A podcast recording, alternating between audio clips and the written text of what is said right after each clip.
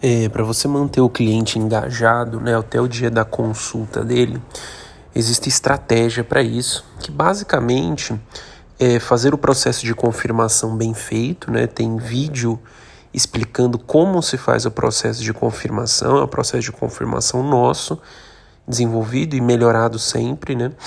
E enviando conteúdo, enviando informativos, é, esse, esse, essa função de manter o cliente engajado é para a gente diminuir o no-show, né? aquele não comparecimento. Quando a pessoa não vai, a gente perde tempo, perde dinheiro, perde esforço, porque tudo aquilo que foi feito e trabalhado para ele ir, a gente perde porque ele não vai. Então vai ter que ser recomeçado tudo novamente para conseguir um novo agendamento e aí sim ele comparecer à consulta, né?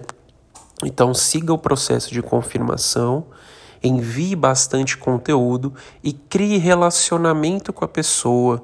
Se importe realmente em ajudar o cliente, entenda a real necessidade dele e acompanhe ele durante todo o processo comercial, que é desde o agendamento, confirmação, fazer ele ir, passar em uma consulta inicial e aí sim passar com a consultora para fechar uma venda, né? Para fazer o processo de fechamento em si.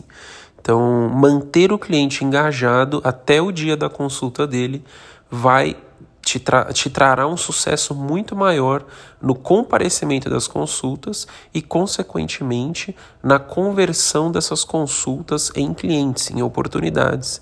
E isso faz a sua comissão crescer infinitamente.